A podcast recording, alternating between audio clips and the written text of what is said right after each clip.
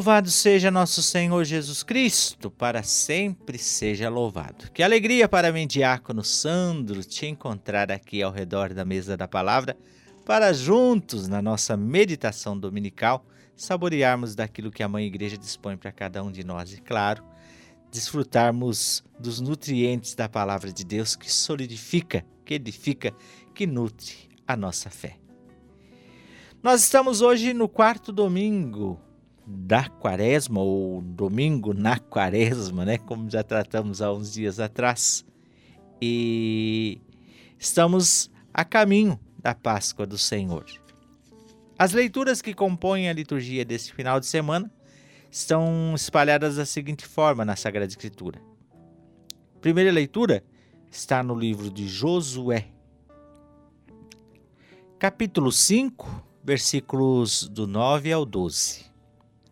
Salmo é o Salmo 33 e traz como refrão: Provai e vede quão suave é o Senhor. Vamos dizer juntos? Provai e vede quão suave é o Senhor. Segunda leitura é tirada da segunda carta de São Paulo aos Coríntios, no capítulo 5, versículos 17 ao 21. O Evangelho tirado dos escritos de São Lucas, capítulo 15, versículos do 1 ao 3, depois do 11 ao 32. Naquele tempo, os publicanos e pecadores aproximavam-se de Jesus para o escutar. Os fariseus, porém, e os mestres da lei criticavam Jesus. Diziam: Este homem acolhe os pecadores e faz refeições com eles. Então Jesus contou esta parábola. Um homem tinha dois filhos. O filho mais novo disse ao pai: Pai, dá-me a parte da herança que me cabe. E o pai dividiu os bens entre eles.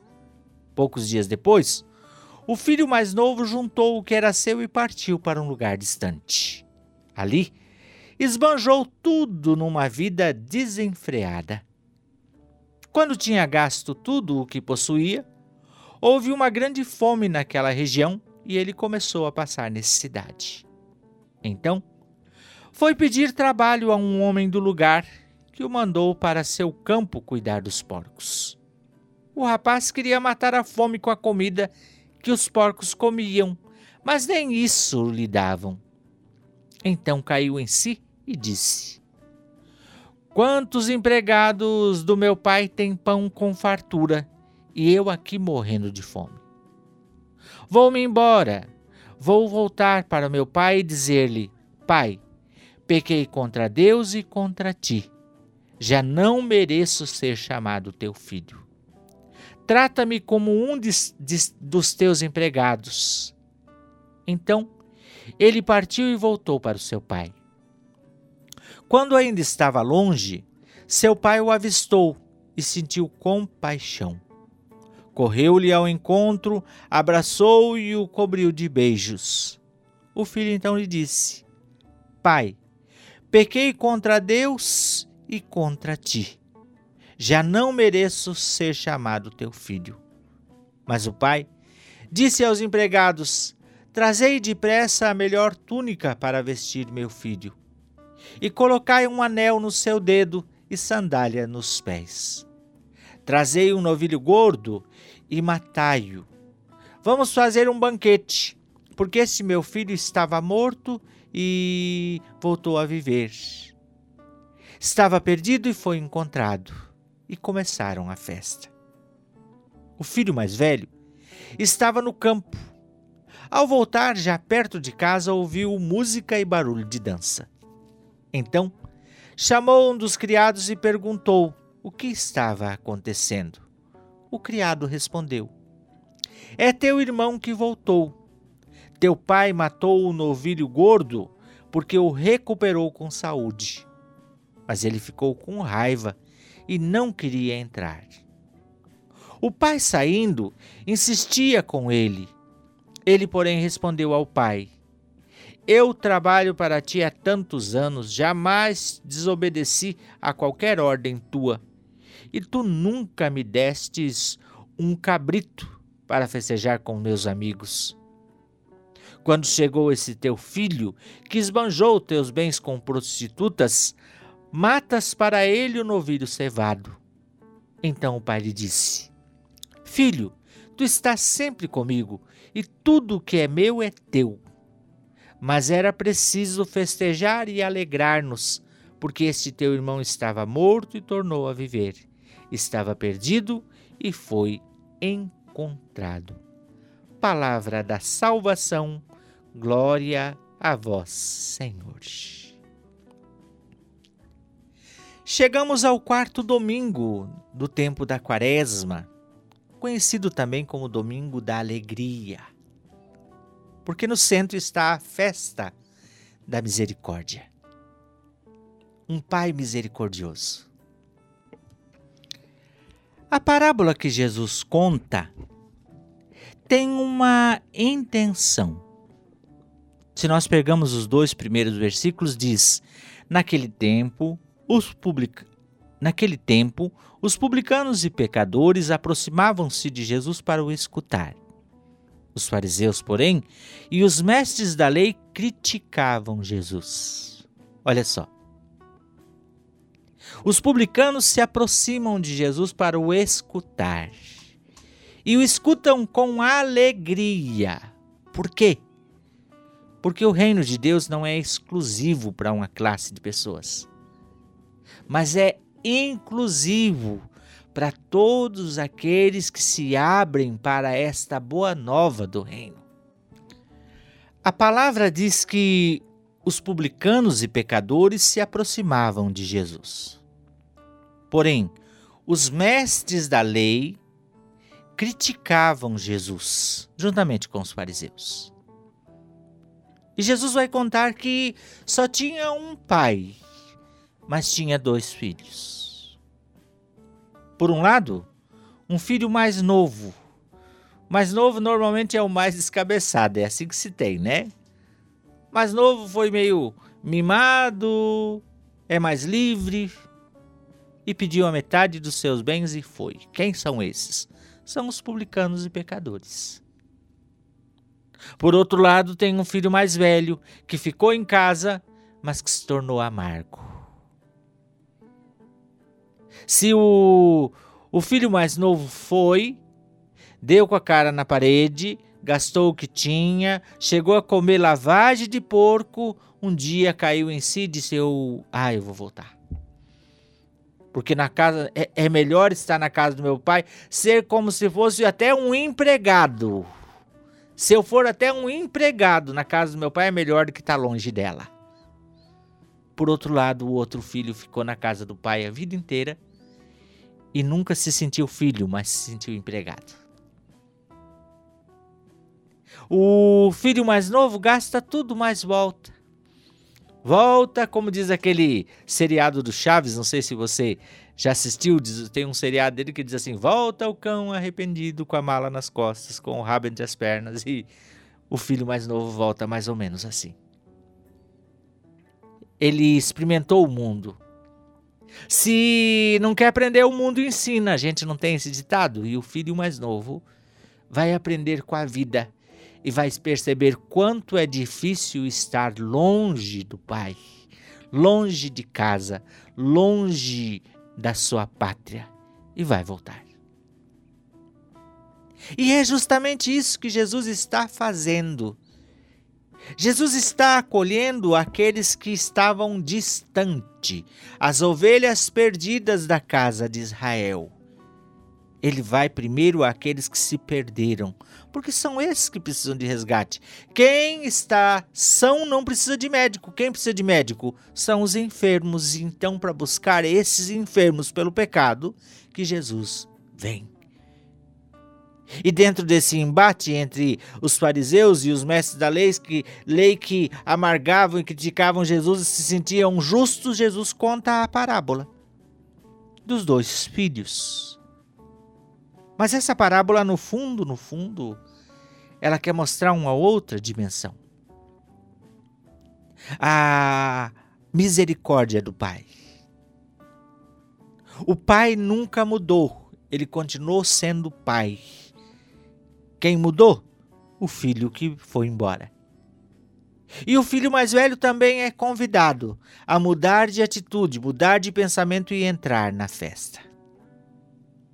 O filho vai para o mundo, gasta tudo, só restou o pecado, como diz a música.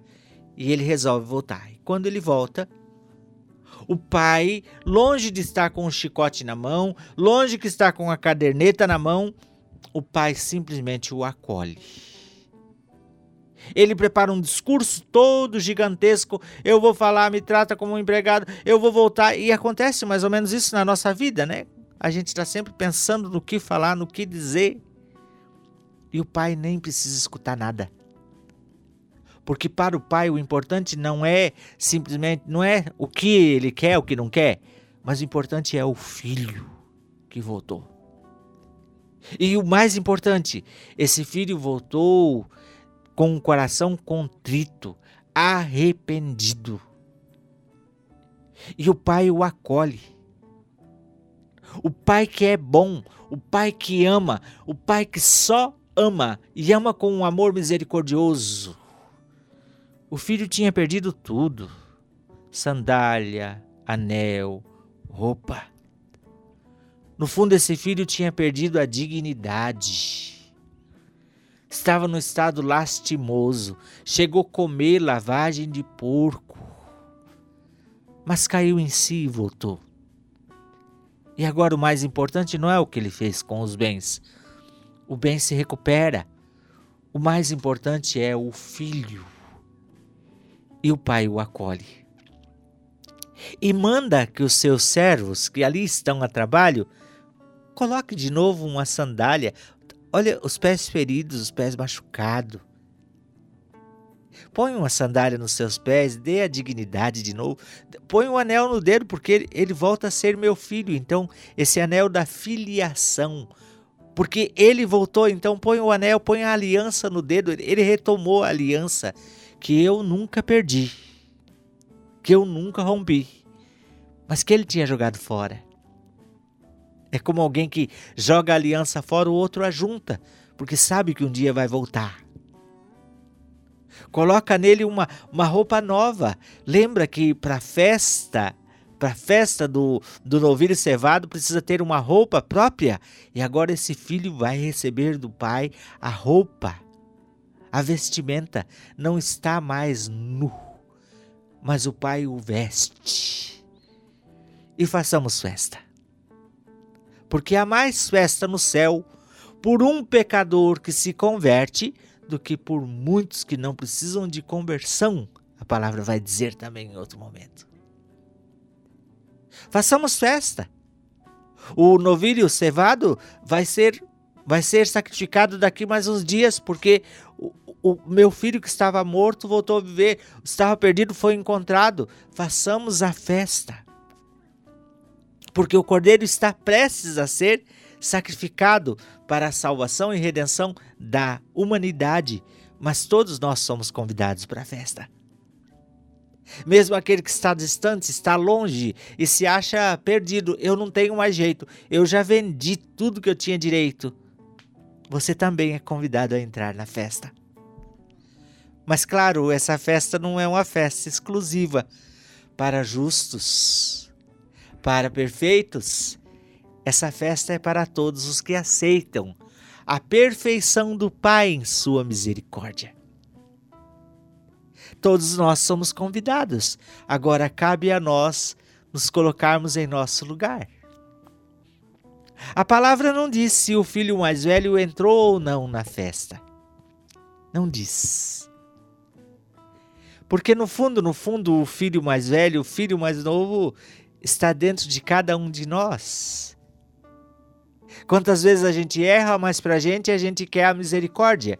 E quantas vezes quer para o outro, nós nos colocamos como filho mais velho e dizemos: Ah, mas ele não merece. Às vezes a gente tem um, um, uma vara de medir diferente para nós e para os outros. Mas no fundo, no fundo, a vara que nós devemos medir é a mesma vara do Pai, que é a vara da misericórdia. O Pai nos mede a partir da sua misericórdia. Esse Pai não é um Pai comum, é Deus, o Pai das misericórdias.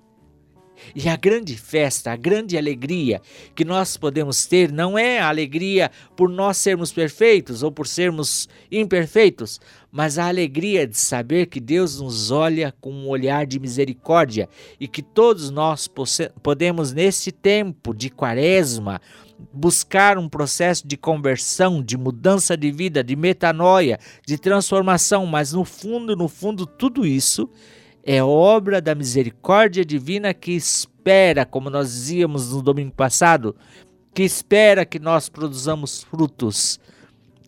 Mas no tempo oportuno, cada um de nós precisa fazer essa experiência da misericórdia divina. Reconciliarmos-nos com Deus, como diz São Paulo na segunda leitura. Eu vos exorto, diz Paulo, reconciliai-vos com Deus. Reconciliai-vos com Deus. E essa mesma palavra é para nós. E talvez hoje, se você se sente como o filho mais velho, é preciso se reconciliar e entrar na festa. Se você sente perdido ainda como filho mais novo, é preciso voltar e entrar na festa, porque aqui é a festa do Pai amoroso para todos aqueles que retornam com um coração contrito, que tem essa capacidade de descer no humus da humildade e com um coração contrito reconhecer que é melhor até ser um empregado na casa do Pai do que estar longe desta casa. Hoje, vamos juntos entrar na casa do Pai amoroso e reconhecer como é bom estar em tua casa, ó Pai. Como é bom experimentar a tua misericórdia. Como é bom ser alvo dessa misericórdia. E por isso, hoje nós estamos felizes e celebramos a alegria de pertencermos ao teu povo, a alegria de sermos objetos da sua misericórdia. E que esse Pai amoroso te abençoe e te guarde e te conceda a graça de restaurar em ti o anel da aliança, o calçado da humildade e as roupas da festa. Em nome do Pai, do Filho e do Espírito Santo. Amém. Até o próximo domingo, se Deus quiser. Até lá.